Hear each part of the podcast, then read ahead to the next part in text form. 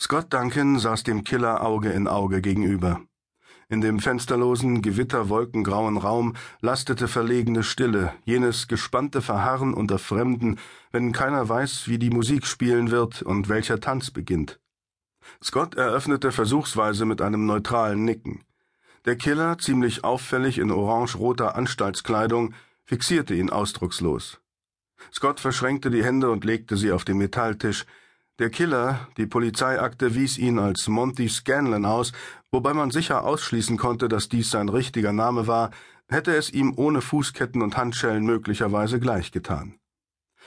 Warum, fragte sich Scott zum wiederholten Mal, bin ich eigentlich hier? Als Staatsanwalt war er ausschließlich für Korruption in der Politik zuständig gewesen, eine florierende Schattenwirtschaft in seinem Heimatstaat New Jersey, bis dann vor drei Stunden dieser Monty Scanlon ein Henkersknecht wie kaum ein zweiter, unverhofft sein langes Schweigen gebrochen und als erstes eine Bedingung gestellt hatte. In der Tat, eine Bedingung.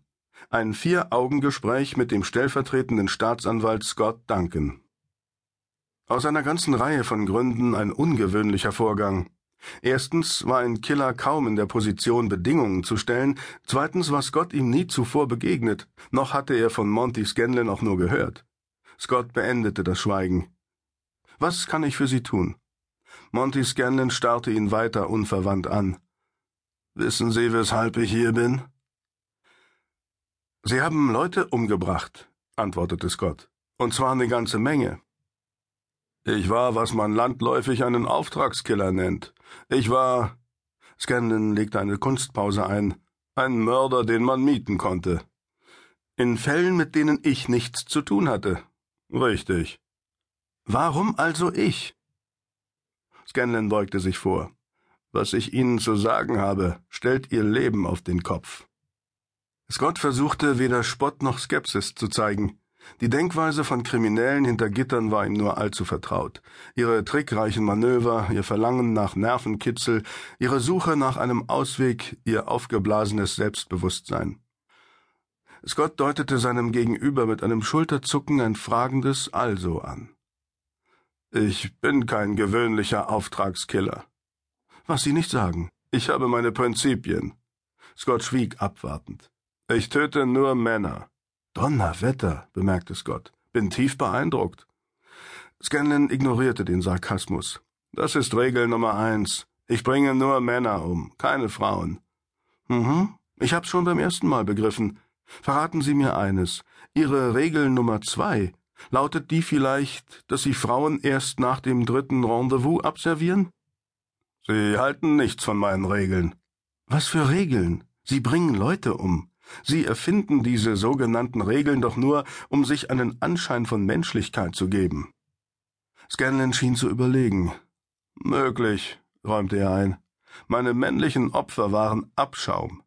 Abschaum hat mich angeheuert, Abschaum zu vernichten. Ich bin nichts weiter als ein todbringendes Werkzeug, eine Waffe. Eine Waffe? wiederholte Scott. Richtig. Einer Waffe ist es piep egal, wer durch sie stirbt, Monty. Männer, Frauen, Omas, kleine Kinder. Eine Waffe macht da keine Unterschiede. Scannon lächelte. Touché. Scott strich mit den Handflächen über seine Hosenbeine. Sie haben mich doch nicht herbestellt, um mir einen Vortrag über Ethik zu halten, oder? Also, was wollen Sie? Sie sind ein geschiedener Mann, Scott. Er sagte nichts. Keine Kinder. Trennung in beiderseitigem Einvernehmen, der Ex noch immer freundschaftlich verbunden. Was soll das? Ich versuche Ihnen etwas begreiflich zu machen. Was denn bitte? Monty senkte den Blick, aber nur für einen Moment. Was ich Ihnen angetan habe. Ich kenne Sie nicht mal, aber ich Sie, schon ziemlich lange. Scott nahm es schweigend hin. Sie sind Scott Duncan, Alter 39, Jura-Examen an der Columbia University. Sie könnten als Anwalt in der freien Wirtschaft wesentlich mehr Geld verdienen, aber das langweilt Sie.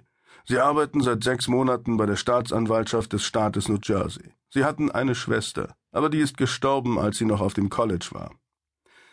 Scott verlagerte unruhig sein Gewicht. Scanlon musterte ihn aufmerksam. Ist das alles? Wissen Sie, wie mein Geschäft funktioniert? Themenwechsel. Scanlon spielte mit ihm, versuchte ihn zu verunsichern oder irgendeinen ähnlichen Blödsinn. Scott hatte nicht die Absicht, darauf hereinzufallen.